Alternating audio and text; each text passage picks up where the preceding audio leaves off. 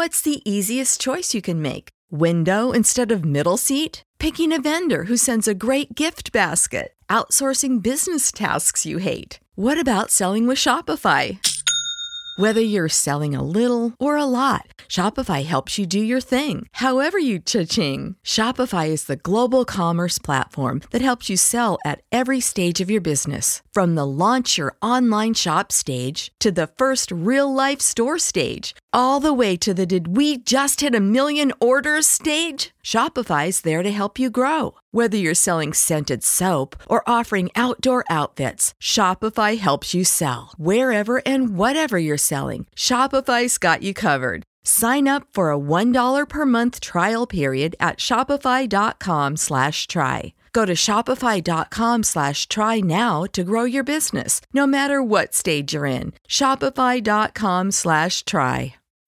When you need mealtime inspiration, it's worth shopping Kroger, where you'll find over 30,000 mouthwatering choices that excite your inner foodie. And no matter what tasty choice you make, you'll enjoy our everyday low prices, plus extra ways to save, like digital coupons worth over $600 each week. You can also save up to $1 off per gallon at the pump with fuel points. More savings and more inspiring flavors make shopping Kroger worth it every time. Kroger, fresh for everyone. Fuel restrictions apply.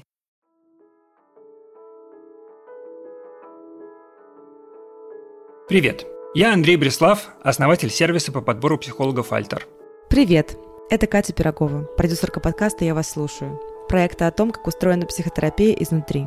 В свое время я сам долго не решался начать терапию. Около трех лет я в принципе понимал, что она могла бы быть мне полезна, но что-то меня удерживало от того, чтобы сделать решающий шаг. Когда я наконец решился, то довольно быстро увидел результат и понял, что психотерапия – это не только про проработку травмы и вообще избавление от боли, но еще и про развитие. Это самый эффективный из известных мне инструментов совершенствования себя. Это уже второй сезон подкаста. На этот раз с нами новый герой и новая терапевтка. Каждую неделю они будут встречаться, а вы будете слушать их сессии и наблюдать за прогрессом или его отсутствием. Всего в подкасте 6 эпизодов, и их лучше слушать по порядку. Надеюсь, наш подкаст будет для вас полезен и поможет разобраться, что такое психотерапия. Спасибо, что слушаете. Здравствуйте. Здравствуйте. У нас сегодня с вами в проекте завершающая встреча, поэтому я хотела бы, наверное, у вас спросить, э, как вообще вы чувствуете себя в связи с нашей работой и, может быть, какие-то основные вещи, которые сейчас особенно вам запомнились или были особенно полезными? На самом деле я 6 недель посвятил достаточно больной теме для меня. В общем-то, то, что ну, такой интенсив, 6 6 недель погруженная в терапию, плюс тому, что мне действительно пришлось за это время довольно плотно пообщаться с отцом. Я предполагаю, что еще даст результаты. Вот эта вот э, вспышка была на прошлой неделе. Я ее тяжело переживал, но мне кажется, что она произошла как бы вовремя и на благодатную почву, скажем так, потому что Через три дня, грубо говоря, я так пришел в себя после этой ссоры. Я написал папе э, свои извинения, точнее, я там я приношу прощения за вспышку гнева. Мы друг друга уже не переделаем, поэтому, видимо, придется принять такие, какие мы есть. Я ему много раз говорил, на самом деле, подобные вещи. Он как-то глух к этому был.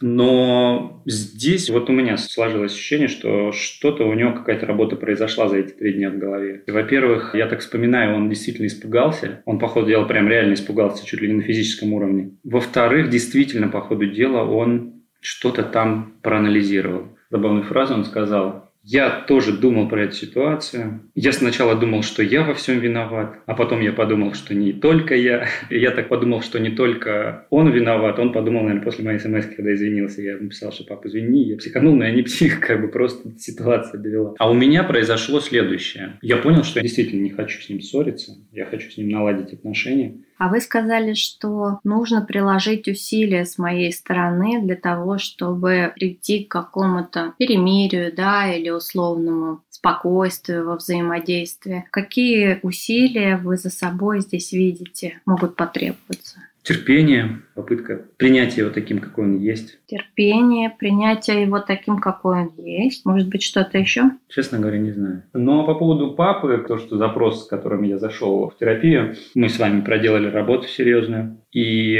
остается ждать результата. Я чувствую сдвиги, в том числе позитивные. На самом деле вот сейчас я вижу только позитивные сдвиги, потому что у меня как будто что-то, знаете, внутри перевернулось. Просто интересно тут тоже, как вы понимаете, что эти сдвиги больше позитивные, как вы это считываете?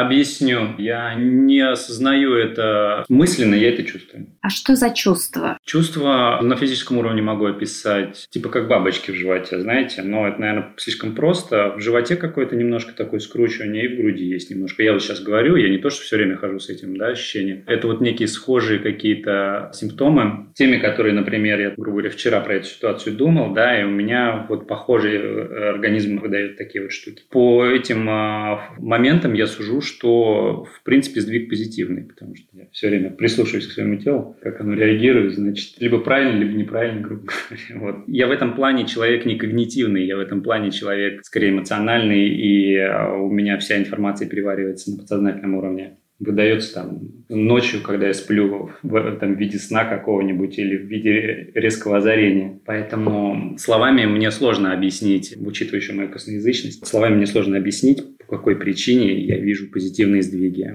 Приблизительно накидал какой причине. То есть пока это как-то ощущается на физическом уровне, как какой-то, не знаю, как подъем какой-то, что ли, или я неправильно? Как будто груз свалился. Но, опять же, я не говорю, что это какое-то волшебное исцеление после шестого сеанса. Это может показаться как-то наигранно или еще что-то, но у меня, видимо, действительно вот после прошлой ссоры, видимо, что-то там, знаете, вот в голове треснуло. Плюс uh-huh. я увидел его реакцию, и меня отпустило. Понимаете? Угу. То есть все вместе здесь будто бы собралось, и какое-то новое, возможно, осмысление характеристик ваших отношений, и ситуация критичного момента, когда вы были в конфликте, и это был очень сильный конфликт. И со стороны отца такая необычная реакция. И ваша рефлексия по поводу этого дает ощущение небольшого освобождения, будто бы, да, вот, вот так я вас поняла. Да, насколько это глобальное освобождение, не знаю, но вот э, ощущение, как вы правильно сказали, небольшого освобождения, оно есть. Просто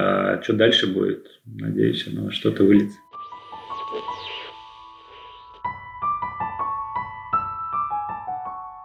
Здесь я сначала попыталась апеллировать к переживаниям клиента. Всегда очень важно вот обращать фокус внимания клиента на его чувства, мысли, поведение, дабы создавать почву для некого действительно наблюдения за собой. Ведь э, потом, когда клиент выходит из терапии, он же должен на что-то полагаться, и мы даем этот инструмент. Обращайте внимание, фокусируйтесь на чувствах, фокусируйтесь на мыслях, мыслях, отслеживайте вот эти паттерны, и только тогда вы сможете их прерывать. А если вы будете просто плыть по течению и не анализируете чувства, мысли, действия, то все по течению и останется, все и останется, в общем, так, как и было. Сначала я попыталась зайти через фокус на чувства, но иногда в начале терапии, а мы понимаем, что 6 сессий это фактически начало терапии, да, клиентам еще очень тяжело, особенно если они не умеют и никогда не делали делали этого, не рефлексировали свои чувства, да, не фокусировались на них, им очень тяжело попадать в эту область. И тогда мы идем через такое действительно технику bodily sensation, да, таких телесных переживаний на русском языке. Мы спрашиваем, где вы тогда, если трудно назвать чувства, что вы именно физически сейчас переживаете, где вы переживаете вот какое-то особенное тут чувства. И, как правило, люди вот с такого, они понимают, да, на что обратить внимание, вместо того, чтобы просто на какое-то абстрактное чувство обращать внимание. То есть это физическое переживание, и это как бы вот наш вход сюда, чтобы поговорить уже дальше про переживание, про ощущения.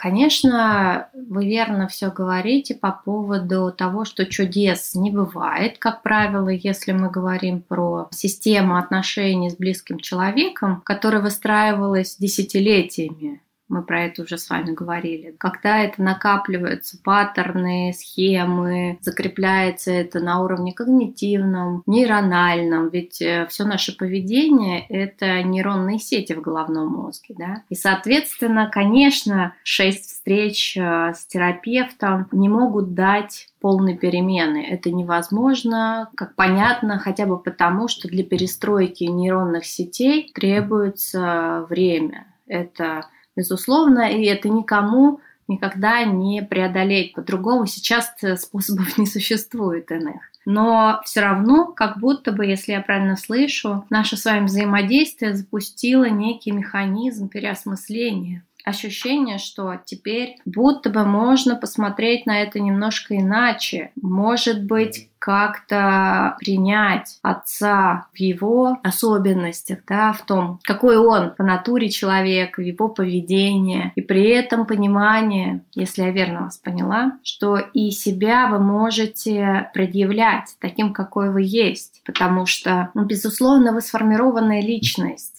и вы имеете право быть собой, идти к своим целям и делать это так, как вы делаете. И мнение отца здесь важно, но оно совещательное, оно не является правилом, что ли. Делай, как я сказал. Вот будто вот так вот. И поэтому ваше взаимодействие с отцом, оно скорее про то, чтобы уважать позиции друг друга, понимать, что кардинально они не поменяются, и путь к миру, ну или какому-то спокойствию в взаимоотношениях, более или менее выраженному, он как раз идет через уважение к отличности другого, да, к тому, что другой не такой, как вы, и что вы можете думать по-разному, действовать по-разному, и хотеть разного.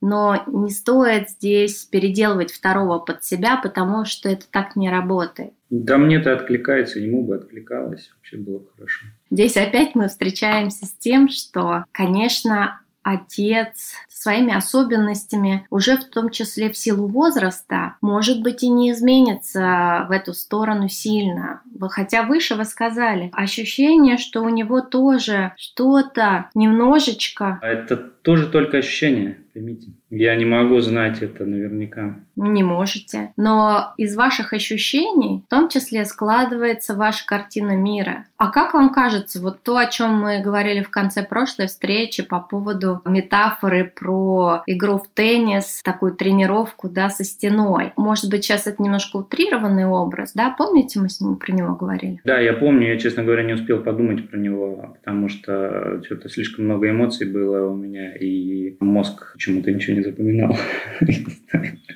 Угу, понимаю. Но если вот сейчас к нему вернуться, я помню, вы тогда сказали, что неужели это про то, что все время нужно про одно и то же, про одно и то же, про одно и то же, как будто бы стучишь этим мячиком об стену и снова его отбиваешь, и снова, и снова, и снова. Если вот так думать, в каком-то смысле о метафоре общения с отцом. Я вот такой, какой я есть. Я делаю то, что я хочу и как хочу. Я знаю, куда я иду и понимаю, что это тебе может не нравиться, но я предъявляю себя таким, потому что я не буду другим кардинально. Если ожидать, что другой сильно изменится, это сильно будет фрустрировать, не изменится. А здесь вот я повторяю, повторяю, повторяю то, что я и так себя предъявляю. Да? Если в таком разрезе об этом думать, какие мысли сейчас в голове? Ну, сложно. Сложно потому, что, на мой взгляд, я действительно много усилий приложил, чтобы э, наладить с ним мосты. Еще больше надо усилий прилагать. Ради чего, типа... А вы слышите про усилия каким образом? Из какого моего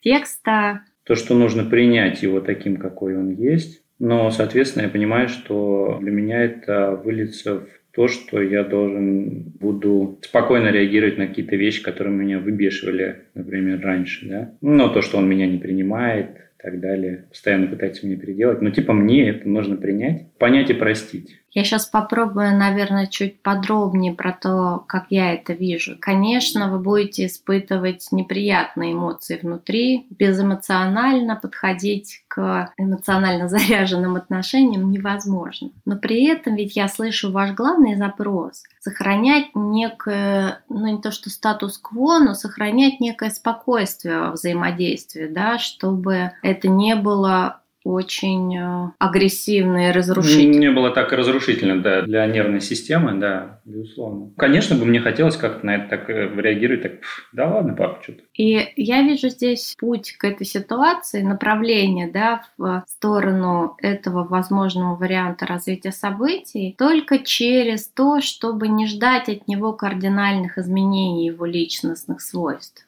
Ведь он такой почему-то, и мы с вами тоже этого момента касались. Помните ли вы то, как мы объясняли одна из возможных гипотез? Почему он такой требовательный к другим, к себе? Тревожность некая, неуверенность в том, что, так, он, ага. что ситуация под контролем. Угу, все верно. И как тут требовательность может ему условно помочь с его неуверенностью? Ну, типа, выполнять его требования, тогда он будет уверен. Как контроль, да, своеобразный. Я требую от вас конкретных вещей. Если вы им соответствуете, я чувствую, что у меня все под контролем. Если вы им не соответствуете, я чувствую, что все выходит из-под контроля, я упускаю его, и мне очень тревожно, потому что я не понимаю, а как все повернется, а как все пойдет. И поэтому он так пристально обращает внимание на детали, поэтому он так в мелочах может придираться к вам, потому что любая мелочь, которая не соответствует его ожиданиям, для него очень болезненно и тревожно. То есть он внутри переживает некую боль, назовем это так, что все выходит из-под контроля. Ну, это что, получается, нужно составить список вещей, которые для него принципиальны, и соблюдать их? Нет, нет, немножко про другое я тут. Я это сейчас вас попросила подумать об этом для того, чтобы вы понимали, это его процессы, которые, скорее всего, будут идти так, как они идут всю его жизнь. Но это не значит, что вы их должны обслуживать. Как раз вот эта идея, что вы тоже должны пойти через контроль, она здесь э, плохо работает, потому что тогда вы не являетесь собой. Тогда вы уже сильно начинаете подстраиваться и менять себя, что может для вас быть болезненным, непродуктивным или тревожным. Вызвать негативную реакцию. Да, конечно. Но все равно понимать, что он такой требовательный к вам не потому, что вы плохой сын, или не потому, что вы плохо что-то делаете. Понимаете, да? Это его проблемы. Это его внутренние переживания, с которыми он так справляется. И про вас это нам говорит очень мало, вот то, что он вас критикует, да. Но я понимаю, что большинство людей это так и преломляется, особенно с родителями. Раз родитель мне говорит, что я что-то делаю не так, значит значит, я что-то делаю не так. Воспринимаем буквально, да, слова родителей? Да, потому что это часто закрепившаяся из детства реакция. Родителей надо слушать, да, вот это вот все. Да, но когда мы вырастаем, все меняется. Мы уже взрослые люди, и нам не нужно слушать родителей, чтобы жить нашу жизнь. Но родители часто продолжают себя вести так, как будто мы маленькие дети. Здесь не все родители, да, могут перестроить свою систему понимания мира. И именно поэтому, да, он вот так себя ведет. Да, это правда, потому что у меня мама до сих пор, мне 37 лет, она волнуется волнуется, надел ли я шапку или не холодно ли мне. Ну вот это хороший пример того, что мама не сильно поменялась в своем восприятии вас, да, видимо, она вас чувствует внутри как еще требующего контроля дитя, да. Отец тоже может так вас чувствовать внутри себя, но ведь это не значит, что оно так и есть. Совершенно не значит.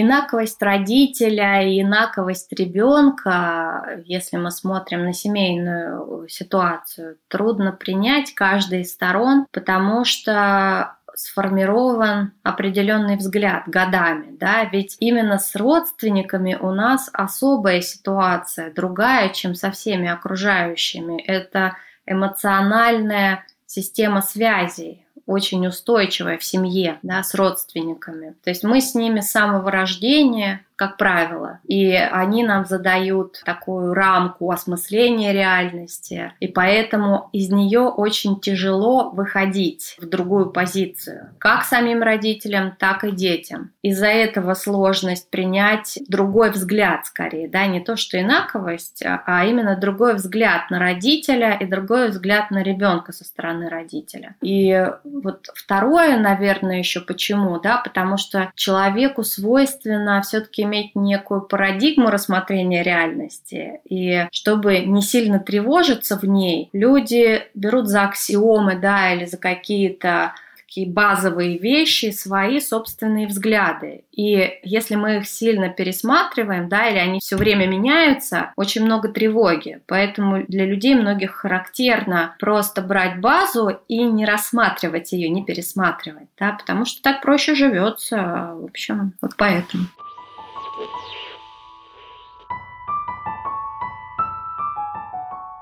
Я вот сейчас как бы сам стал родителем, да, я понимаю, что организм растет, шестилетний, и скоро превратится во взрослого человека, и я тоже такой, я как представлю себе, блин, пустить, надо будет, чтобы у нее своя жизнь была. Не, я все это тоже осознаю, я как бы, я все понимаю. Я с разных сторон ситуацию рассматриваю со своими родителями. Угу. Наверное, да, наверное, вы правы, то, что не надо слишком сильно примеривать на себя его вот эти вот страхи. Но вот как вот это сделать? Как? Вот его начало колбасить по поводу того, что что-то тревожиться начал по очередному какому-нибудь поводу которых у него тысяча на дню. Допустим, мы с отцом, мы никогда практически не отдыхаем вместе. Было несколько раз в жизни, когда мы там поехали на дайвинг или еще что-то. Но практически не отдыхаем вместе. Мы вместе работаем, мы что-нибудь делаем. Ну и, соответственно, в работе возможны ошибки и какие-то, да, пробы, ошибки, вот это вот все. Когда ты ошибаешься, у него такая реакция. Иногда на метр отойти довольно сложно, если вы там сидите крышу чините, например, на даче. Как? Вот что это? Это, я не знаю, это какие-то глаза закрыть, уши заткнуть, что, так сказать, бе-бе-бе-бе, я не знаю. Здесь, э, знаете, можно несколько шагов предпринять. Э, вы верный вопрос задаете, что делать, когда человек рядом, он волнуется, тревожится или злится, и кажется, что это рикошетит в вас, да? Да, конечно, есть техники. Э, первая техника – это успокоить свою тревогу. В этом помогает система дыхания. Например, в йоге она очень часто практикуется. Может быть, вы слышали или сталкивались. На раз, два, три вдох, на один задержка, на раз, два, три, четыре выдох, задержка на один и так далее. Я с дыхательными техниками знаком, потому что я фридайвингом ага. занимался. Поэтому... А, Ага. Ну, дыхание успокаивает, безусловно. Дыхание в том все и дело, да. Когда ты делаешь много вдох-выдохов, организм просто успокаивается, в принципе. Потом этот успокоенный организм идет в воду, туда уходит, а там еще и мозг отключается. Поэтому там вообще полный этот э, дзен. Но вот может быть как раз вот этот э, момент, что вы успокаиваетесь перед погружением, это и есть та система дыхания. Поанализируйте, похожа ли она на ту, которую я сейчас говорю. Можете почитать в интернете техники дыхательной регуляции тревоги или есть еще техники прогрессивной мышечной релаксации. Это вот то, что связано с телесным отреагированием тревоги, то, что помогает справиться с ней в моменте. И эти техники работают, просто их надо практиковать изо дня в день, не в тревожных ситуациях, чтобы освоить и потом, когда вы попадаете в ситуацию тревоги, мочь уже фактически на автоматическом уровне через дыхание вводить себя в такое состояние снижения тревоги на физиологическом уровне. Вот это первый шаг, который часто помогает редуцировать тревогу. А второй шаг, который очень важен, вот вы успокоились, да, и что тут важно? Подумать, всегда ли я или правда ли единственное здесь, что только я являюсь причиной агрессии, недовольства, проблем, которые сейчас демонстрирует мне мой родитель. Понятно, что сейчас в том, как я это рассказываю, звучит долго, но на самом деле это такое достаточно быстрое внутреннее отреагирование, потому что, конечно, этому надо научиться просто со временем, да, это как бы то, чему и учат психотерапия долгая, почему длительная психотерапия здесь иногда продуктивнее краткосрочной, потому что это входит в систему, и дальше вам уже не нужно сильно думать, прежде чем вы будете это делать. Может быть, он там вбивал гвоздь и подумал, если мы неправильно забьем гвозди, крыша протечет. Я условно, да, сейчас. Будет плохо, придется переделывать, а это т-т-т. И тревога у него пошла вверх. И ему захотелось проконтролировать, да, вот то, что я говорила выше, через контроль свою тревогу унять. И он вам говорит, так, а ты там как гвозди-то вообще забиваешь? Ты правильно их забиваешь? Или опять криво, да, опять как-то сикость-накость. И для того, кто сидит рядом с родителем, это может прозвучать, да ты все время плохо все делаешь, давай-ка, тебя надо контролировать. И это может запустить в вас переживание, что о-о-о, так, я плохой, меня ругают. И это уже встречная агрессия с вашей стороны, защититься, да, я ведь неплохой. Что ты мне тут говоришь? Когда я тебя подводил? И это уже может быть на повышенных тонах. Это как бы кусочек того взаимодействия, как это может выглядеть, например. Что вы об этом думаете? Я еще думаю, может быть, один из вариантов снизить его значимость, перевести его из ранга родителя в ранг человека, типа у себя там в голове. Это важно, конечно. Это важно понимать, что он такой же человек, как мы все. Он не обладает никаким экспертным, настолько не знаю, сверхэкспертным знанием про вас каким-то, которое всегда справедливо. Нет, он тоже ошибается, конечно же, он тоже примешивает свои эмоции. И вы верно сейчас заметили, что ставить его в ранг божества некого, да, назовем это так, или сверхчеловека, это непродуктивно это не так, оно само по природе не так. И, конечно, здесь важно видеть в нем человека с чувствами, что он может ошибиться, что он на вас кричит, а на самом деле за этим криком стоит его боль, да, или его тревога, которая с вами-то коррелирует немножко, потому что вы участник ситуации. Но по большему счету это все про него, про его процессы. И что здесь можно делать третьим шагом? Сказать ему, отразить его реакцию, да? Пап, я вижу, что ты сейчас запереживал, заволновался. Я вижу тебе что-то не нравится в том, как это выглядит. Я понимаю, что это может быть волнительно, переживательно, трудно. Давай с тобой подумаем, почему так произошло. Это тоже опционально, потому что это уже такой advanced уровень несколько, да, такой продвинутый в каком-то смысле. Но отразить эмоцию родителя часто полезно, потому что родитель тогда понимает, что вы увидели его проявление, да, ведь он тоже проявляет их не просто так, а чтобы на вас повлиять. И вы это заметили, приметили и отразили, сказав, что вот, пап, я вижу, ты тут сейчас разволновался, да, ты что-то разозлился. Скажи мне, что случилось? Что тут тебя так сильно зацепило? И вот дальше может быть диалог, Понимаете, все зависит еще от уровня эмоционального родительского, да, насколько он понимает, что он тревожится из-за своих процессов, или он не понимает этого. Такие родители тоже бывают. Ну да, у меня, прошу прощения, у меня отец, он, мне кажется, не поймет, что, зачем я этого спросил. Он такой, э, в смысле? Ага, но мы не знаем, пока вы еще так не пробовали, поэтому мы не знаем, как он отреагирует. Но если вы ему скажете, пап, я вижу, что ты что-то разозлился. Что тебя разозлило? Скажи. Без наезда, без попытки тут э, его подкорректировать как-то, да? А именно с таким желанием исследовать, что же происходит. Это тоже вот эта позиция исследователя внешняя такая, она помогает дистанцироваться от эмоций, родительских турбулентных и позволить себе понаблюдать, поразмышлять, а не автоматически включаться в эту злость, да, автоматически желать его защитить себя, кидаться в эту защиту. Понимаете, о чем я сейчас говорю? Да, я понимаю, о чем вы говорите. И дальше, конечно, как разговор будет складываться. Тут еще часто важны навыки отстаивания себя. Если родитель говорит, да ты все время криво-косо забиваешь, я же знаю, да? Что может сказать условный ребенок? Да, я беру здесь роли просто родительскую и детскую, да, в системе взаимодействия. Начать оправдываться, наверное. Я оправдываюсь все время позиция вот, ребенка. Вот, да. Ваша привычная схема начать оправдываться, да. Например, сказать, что... Да я все правильно делал. Здесь, правда, хочется сказать, пап, э, ты знаешь,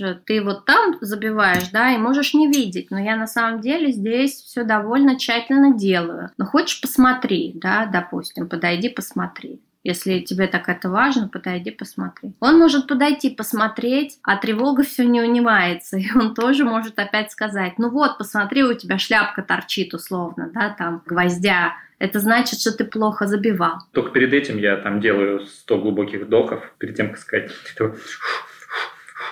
так, пап, подойди сюда, вот короче, я все правильно забиваю. Это я сейчас так понимаю, со стороны э, звучит немножко, ну, выглядит немножко комично, но...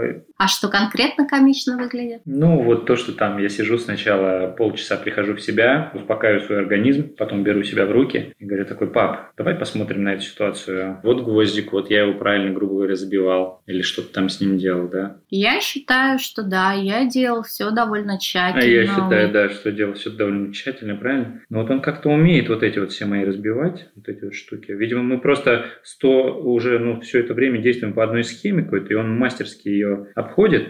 Мне просто надо, видимо, сменить эту схему, не оправдываться перед ним. Ну, сделал, типа, и сделал. Да, я сделал и сделал. Я делаю, как умею. Я стараюсь. Ты знаешь, что у меня здесь задача тебе помочь, а не как-то навредить. Да, тут немножко другая ситуация. Тут вот именно успокоить себя на физическом уровне, как-то быстро, заметно остановить вот эту вот волну, чтобы она не развилась в что-то большее, и сместить фокус. Физически остановить э, вот это вот э, закипание, а в голове сместить фокус просто на что-то другое. Вы знаете, тут э, важно важное еще, что можно делать, если вам требуется экстра время, чтобы прийти в себя, а это важный шаг, повторюсь, да, прийти в себя, успокоить себя на физическом уровне, потому что если вы этого не сделаете, вы, как и все остальные, кто растревожен, раздерган и в этот момент эмоционально взбудоражен, я повторюсь, все так это переживают, кто сильно чувствует такую реакцию, вы будете реагировать привычно, автоматически, через вот это вот «да хватит», «да ты чего меня тут критикуешь», «да что я опять плохой», «я не хочу», ну и так далее. Если не успокоиться и не получить доступ к размышлениям, да, к пониманию, к новой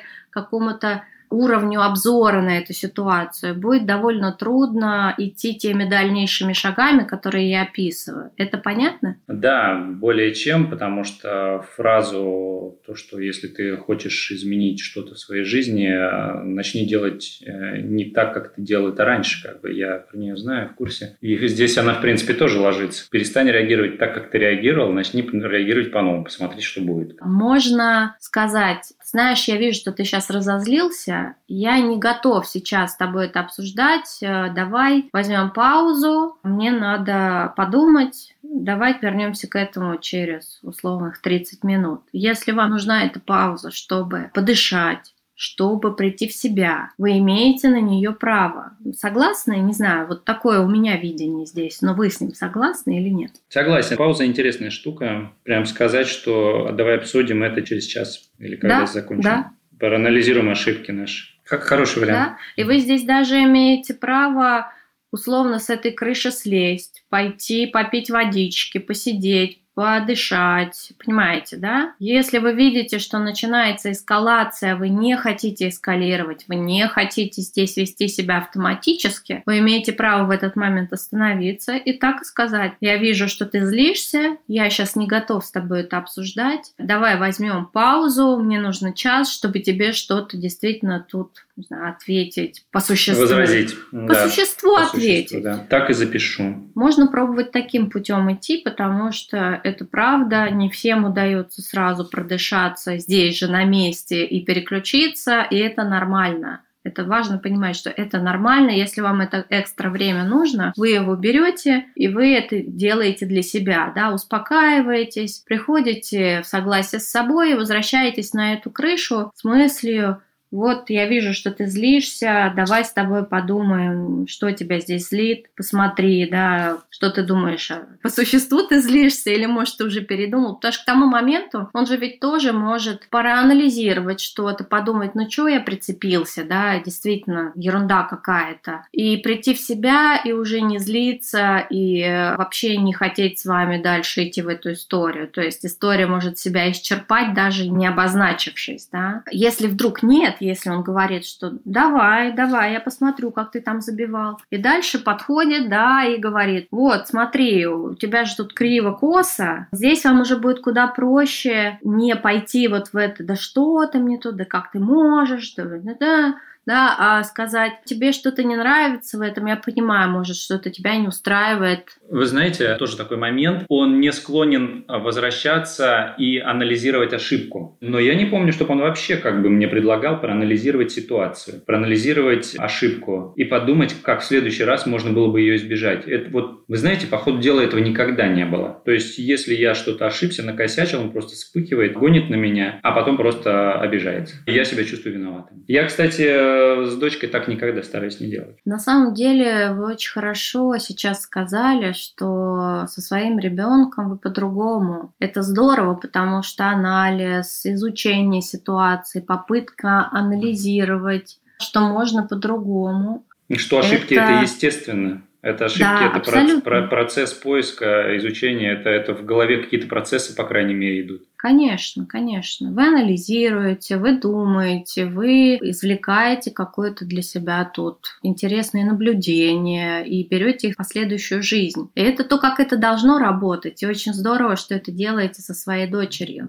Жаль, ваш отец этого, видимо, с вами не делал, потому что вы верно говорите, что все-таки надо анализировать, если ты уж показываешь ребенку, что вот хорошо бы здесь сделать иначе. Попробуй разобрать, а почему он сделал так, как сделал сделал. А может быть, ты чему-то у него научишься. Ведь родители, повторюсь, не идеальные, они тоже могут чему-то учиться у своих детей, тем более взрослых детей. И вот здесь, если вы попробуете вот такими способами, да, взяв паузу, успокоившись, вернувшись и подумав, действительно, а вдруг у отца за этим его критичным высказыванием стоит его тревога. Чего он боится? Он боится, что крыша протечет, что, не знаю, отвалится какая-то деталь, что придется переделывать, а будет зима, и туда не залезешь, да. Вот что его тут триггерит? И вы можете вполне спросить у него, папа, о чем ты подумал, когда тут э, заволновался это про то, что там то, что я так криво на твой взгляд забил, это приведет к каким-то негативным последствиям? Ну, давай подумаем, да, что можно с этим сделать условно. И дальше, если вдруг отец, ну, бывает такое, да, продолжает настаивать на то, что вы плохой, плохо делаете, а он хочет от вас переделки какой-то здесь и сейчас, вы имеете право сказать, что ну, то, как я делаю, это то, как я умею. Я не мастер починки крыш. Если тебе сильно не подходит то, как я это делаю, может быть, стоит нанять специального человека, который профессионально на этом специализируется, и тогда он тебе сделает это так, как ты хочешь. Но я не могу по-другому, понимаешь? Я здесь делаю максимум, прилагая своих усилий, максимум показывая свое тут какое-то мастерство. И тогда уже вы, правда, имеете право выйти из этого взаимодействия, поскольку, ну, вы не обязаны, вы не кровельщик, и имеете право не уметь этого делать. И опять, если родителю не подходят ваши действия, он, правда, может прибегнуть к помощи кровельщика профессионального, и тогда снимется вообще все вопросы. Да, ну вы знаете, я вот сейчас подумал о том, что периодически мы чиним крышу на даче. Недавно он ее поменял, прям целиком, поэтому сейчас туда особо э, не надо. Раньше залезали, и там нужно было покрытие дурацкое было, оно ветшало. Блин, я сейчас все представил, если бы я просто гвоздь куда-нибудь не туда забил, что бы с ним было. Я прям представил его вот эту вот реакцию и мою реакцию все, я сделал что-то непоправимое, теперь будет течь крыша. Как бы это объяснить? Ты сейчас сделал какую-то вот просто... Ну, типа, знаете, ядерный реактор, и ты случайно нажал какую-то, ввел комбинацию клавиш, и сейчас все долбанет. Все, безысходность. Вот в моей голове это вот приблизительно вот такие масштабы. Вот размышляя да, о том, что вы сейчас сказали, я хочу задать следующий вопрос. Если подумать об этой реакции сейчас, что неправильно забитый гвоздь, будто по ощущениям эквивалентен ядерному взрыву, который вот-вот случится. Понимаете ли вы несоответствие стимула и реакции. Неправильно забитый гвоздь, а ощущение как от ядерного взрыва. Понимаю, да, понимаю, конечно. Это что-то у меня там в голове переклинило, что-то не в нужном направлении. Я думаю, это вот сейчас рефрен той ситуации про маску, которую вы упоминали на одной из сессий, да, когда вы погружались и как-то неправильно ее застегнули или что-то с ней сделали, повредили, и что реакция отца тогда для вас была, ну, мир рухнул, да, как будто бы вы сделали что-то такое, из-за чего сейчас планета развалится, и мы все погибнем. Ага. Правильно я да, вспоминаю? Да, да, да, да. У меня какие-то все эти огромных все размеров. Но я думаю, это ваше закрепившееся детское впечатление о том, с чем связана такая реакция отца, такое его выражение лица, его эмоции в этот момент. Вы когда были маленьким, видимо, он вам мог демонстрировать такую реакцию, и для вас маленького, правда, было ощущение, что мир рушится. Такое бывает с детьми. И, видимо, это то, что закрепилось, то, что вас тогда напугало, и то, что в детстве, да, пугало, может быть, не один раз. И сейчас это как бы автоматически подтягивается в ощущениях, когда вы видите его такое лицо, выражающее вот эту всемирную скорбь или ужас, да? Безусловно, да, да, безусловно. Я вот это тогда, когда мы с вами проговаривали, я это осознал. Вот, сейчас у меня это все варится в голове, крутится, я понимаю, я головой прекрасно понимаю, что реакция не соответствует действительной uh-huh. последствиям, грубо говоря, да. И сейчас я уже, у меня это еще процесс недавно, пару-тройку недель, как бы, но он у меня сейчас запущен. Я это анализирую, пытаюсь понять и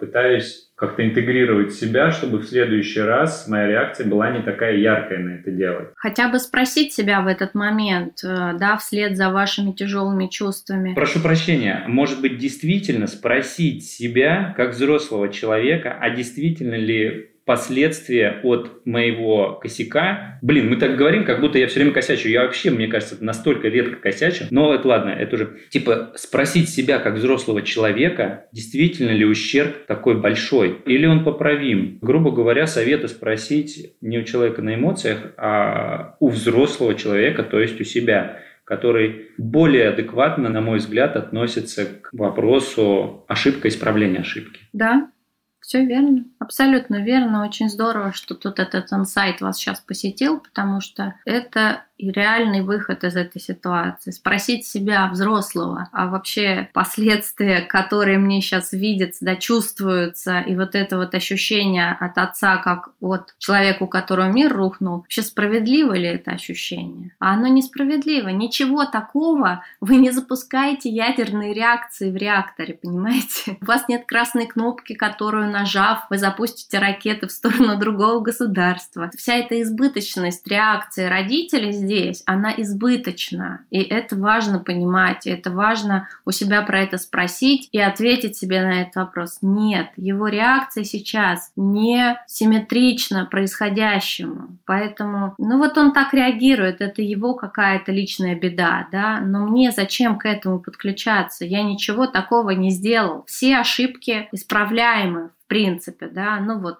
то, что в вашей жизни встречается, так точно. Вы можете многое поправить, многое переделать, если будет требоваться. Не надо подключаться к этому ощущению всемирной катастрофы. Ее нет и не будет. И поэтому пусть родители успокаиваются, а дальше вы уже подумаете, да, здесь, что можно с этим предпринять. Купить новую маску, забить новый гвоздь, может крышу поменять опять. Ну да, но деньги, понимаю. Или вызвать какого-то кровельщика. Деньги, безусловно. Но это не всемирный потоп, не всемирная ядерная война. И все это поправимо вполне. Мы сегодня с вами уже движемся к завершению нашего общения. Скажите, пожалуйста, какое-то резюме, как для вас прошла наша встреча? Но сегодняшняя встреча мне дала некий инструмент, с помощью которого можно будет попробовать по-другому смотреть на ситуацию, да, конфликта. Я их записал, что-то у меня еще у самого в голове сформировалось. Ну вот буду пробовать. Ну сейчас поуляжется, поуспокоится, плюс у меня в голове что-то интегрируется, то, о чем мы с вами сказали. И, возможно, уже там к сентябрю уже я смогу проверить свои гипотезы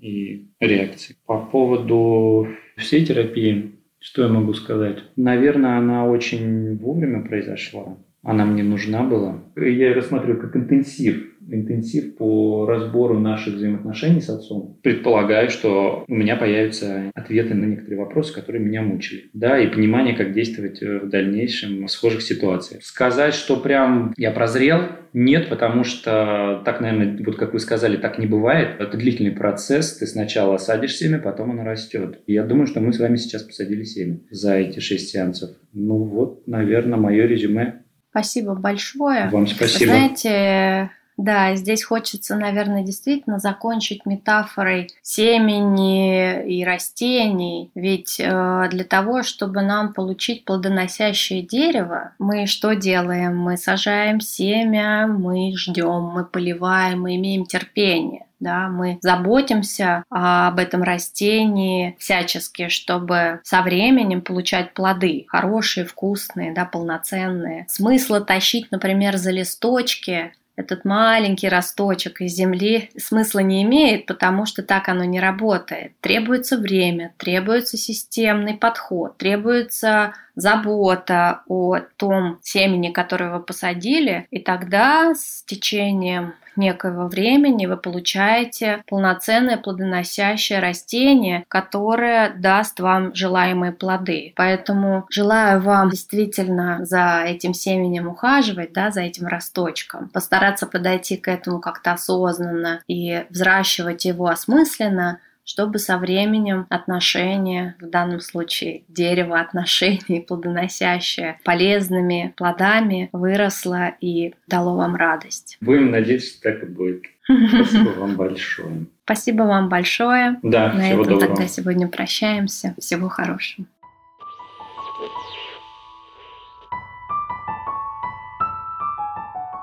Конечно, каждый случай, он уникальный. В этом особая, наверное, магия работы психотерапевта, потому что не существует никакой прописанной, заданной парадигмы, как с каждым будет это работать. Мы всегда должны быть готовы к неожиданностям, к совершенно драматичным поворотам иногда. И поэтому это скорее танец между терапевтом и клиентом, который будет иметь собственный рисунок, так всегда. Но в целом, конечно, некое понимание, как это набирает обороты, во что это может развернуться, оно есть в целом. И, в общем, все в принципе шло довольно по плану здесь в этом смысле. Конечно, очень это удивительно, но при этом вполне подтверждающее общие принципы было то, что клиент сначала присматривался к работе, входил в этот процесс, вырабатывал доверие. А дальше уже мы увидели на уровне третьей сессии, четвертой, пятой такое обнажение, наверное, уязвимых частей клиента, который делился этим, и я ему за это очень благодарна, потому что действительно через это мы попадаем в какие-то глубинные слои эмоций, переживаний клиентских. Могут слушатели увидеть э, вот как раз эти всплески историй возникновения,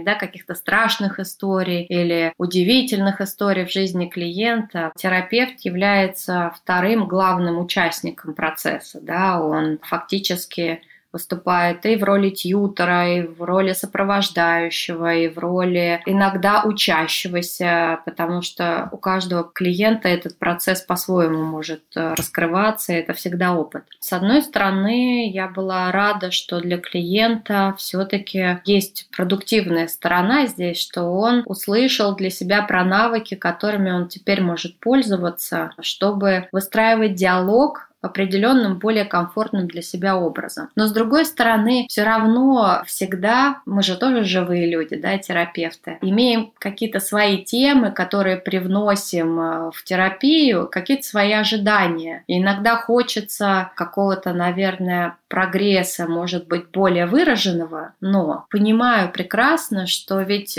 почему психотерапия – это такой инструмент, как правило, долгоиграющий, длительный процесс. Почему? Потому что биологически так предусмотрено. Ведь э, все наше поведение базируется на нейронных сетях. А те, которые нейронные сети, которые связаны с долгим поведением, они очень устойчивы. И для их переделывания, переформирования и закрепления новых сетей требуется время. Именно поэтому, конечно, например, ожидать, что ты придешь в терапию и сделаешь огромный прогресс за 5-10 сессий, даже за 15-20, ну вот огромного прогресса ожидать нереалистично. Здесь надо понимать, что все из-за биологии. А мы люди, мы против биологии ничего не можем, мы можем только идти за ней, да, и учитывать ее. Поэтому здесь, наверное, мое какое-то внутреннее, немножко мифологическое желание, чтобы клиенты получали как можно больше, и поэтому я немножечко тут не то что разочаровываюсь, но как-то мне капельку грустно, что вот это может занять большое количество времени, но опять с биологией ничего сделать невозможно, поэтому надо к этому просто терпимо относиться и понимать, что мы тоже не боги и можем помочь, но не можем сделать что-то за человека или кардинально изменить процесс за маленькое количество времени.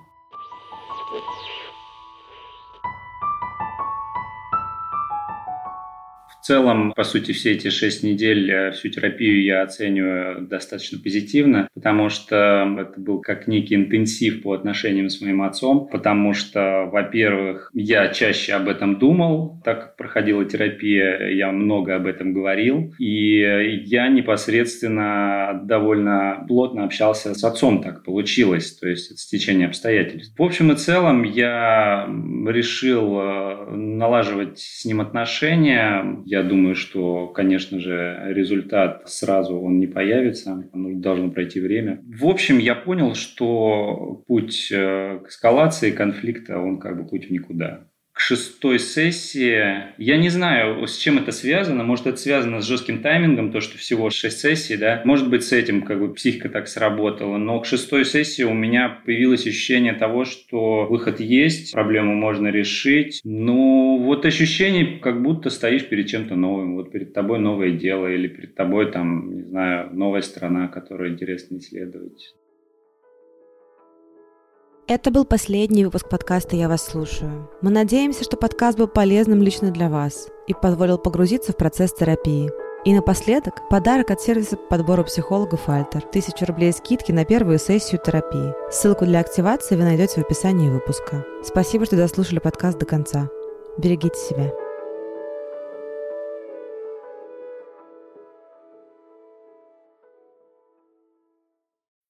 When you need mealtime inspiration, it's worth shopping Kroger, where you'll find over 30,000 mouthwatering choices that excite your inner foodie. And no matter what tasty choice you make, you'll enjoy our everyday low prices, plus extra ways to save, like digital coupons worth over $600 each week. You can also save up to $1 off per gallon at the pump with fuel points. More savings and more inspiring flavors make shopping Kroger worth it every time. Kroger, fresh for everyone. Fuel restrictions apply.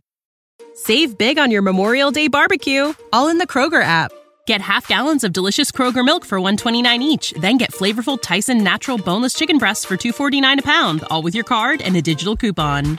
Shop these deals at your local Kroger today or tap the screen now to download the Kroger app to save big today. Kroger, fresh for everyone. Prices and product availability subject to change. Restrictions apply. See site for details.